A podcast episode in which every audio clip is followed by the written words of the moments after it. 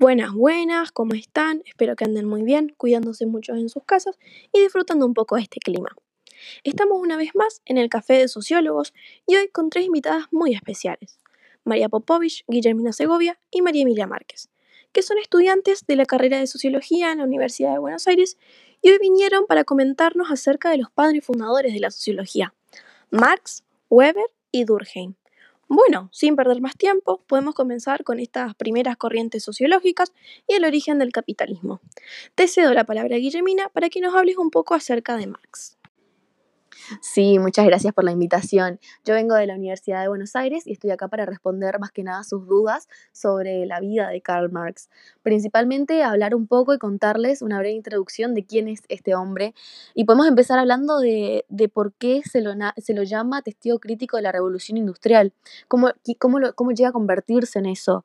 Em, que yo creo que en gran parte es por su carácter eh, tan crítico hacia la sociedad capitalista, hasta esa sociedad tan injusta que explotaba tanto al proletariado, que bueno, todo esto lo plasma él en su, en su gran obra El Capital, ¿no?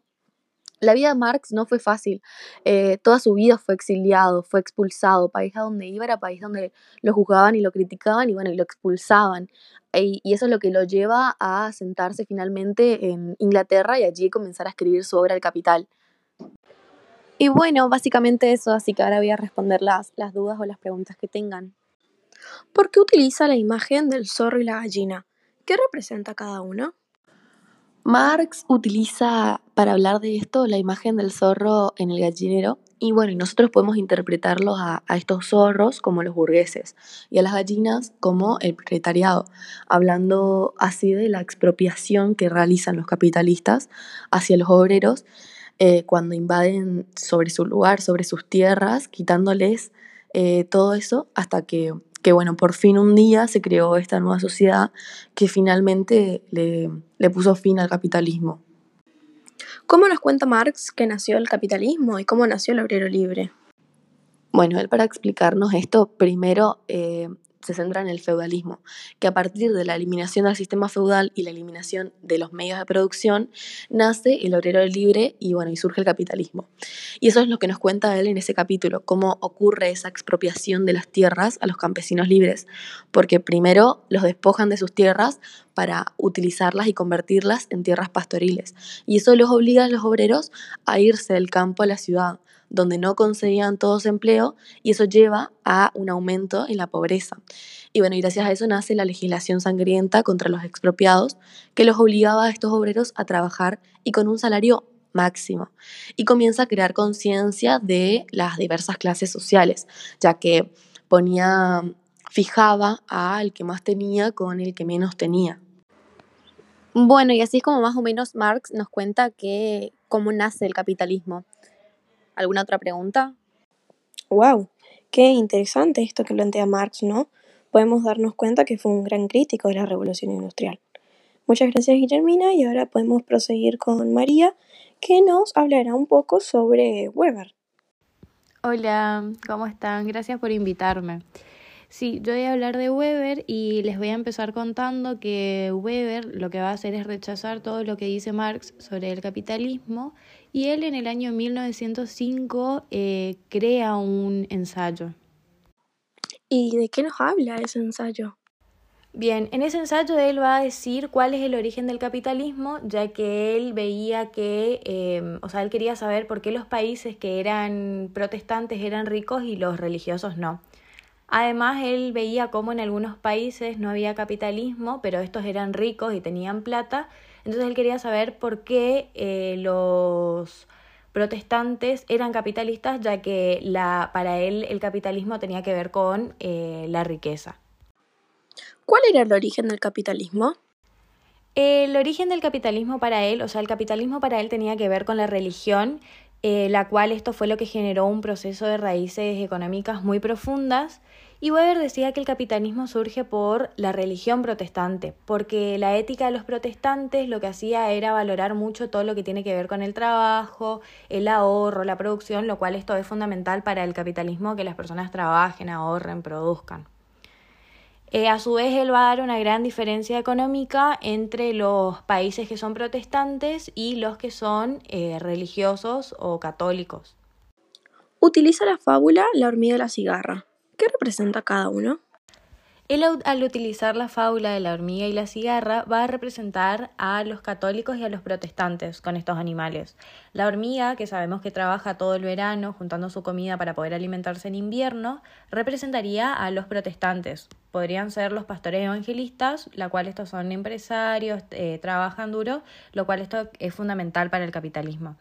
Y la cigarra, que es todo lo contrario a la hormiga, que no quiere trabajar, que deja pasar el tiempo y no junta su comida, serían los católicos, la cual estos eh, ven al trabajo como una obligación, como un castigo y em, no, no, se dedican a cuestiones productivas, sino que eh, tocan la guitarra, eh, cantan, se dedican a las artes, la cual esto no es considerado como un trabajo duro.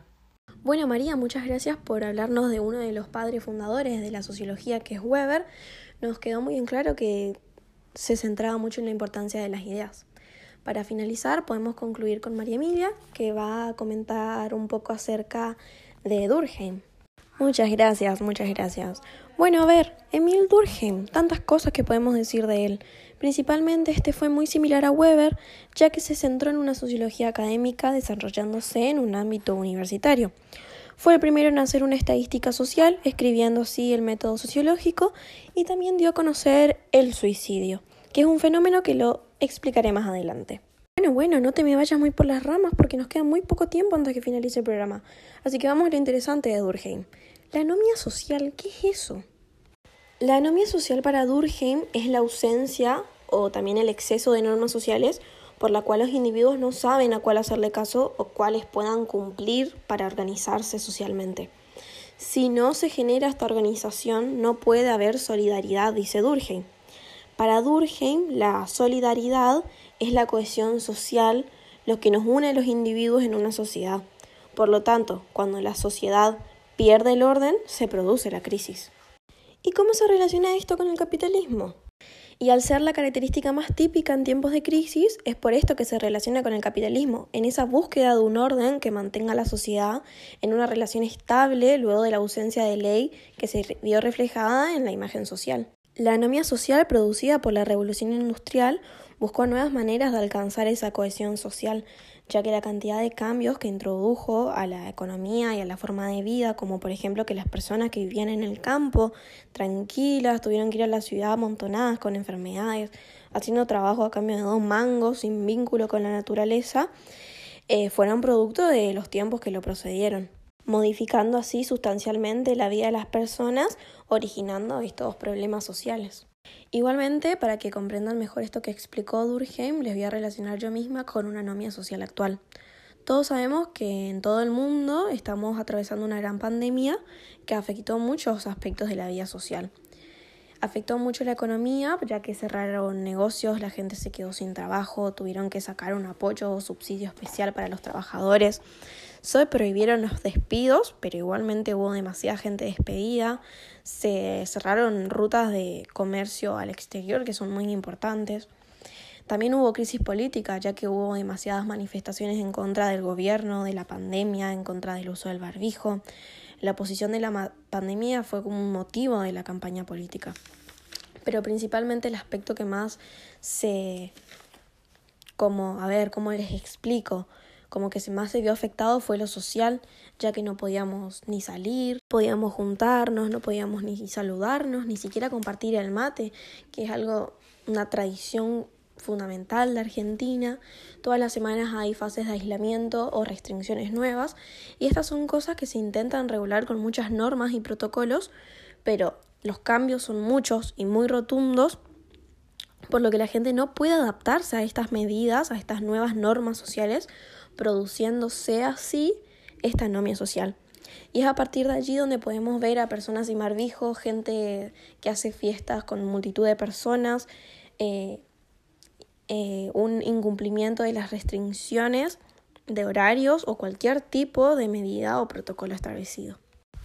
Bueno, muchas gracias a las tres por venir hoy al Café de Sociólogos a comentarnos acerca de estos tres clásicos de la sociología muy interesante tanto para mí como para los oyentes seguramente. Muchas gracias por la invitación y muchas gracias también a todos los que escucharon el programa y espero que les haya servido y les haya interesado todo lo que les conté sobre Weber.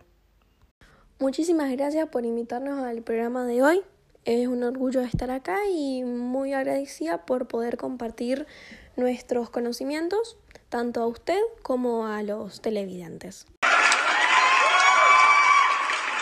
Bueno, una vez más, concluimos con nuestro programa. Nos vemos el próximo lunes a la misma hora, en el mismo horario, en el mismo lugar, en el Café de Sociólogos. Un gusto tenerlos. ¡Chau, chau, chau,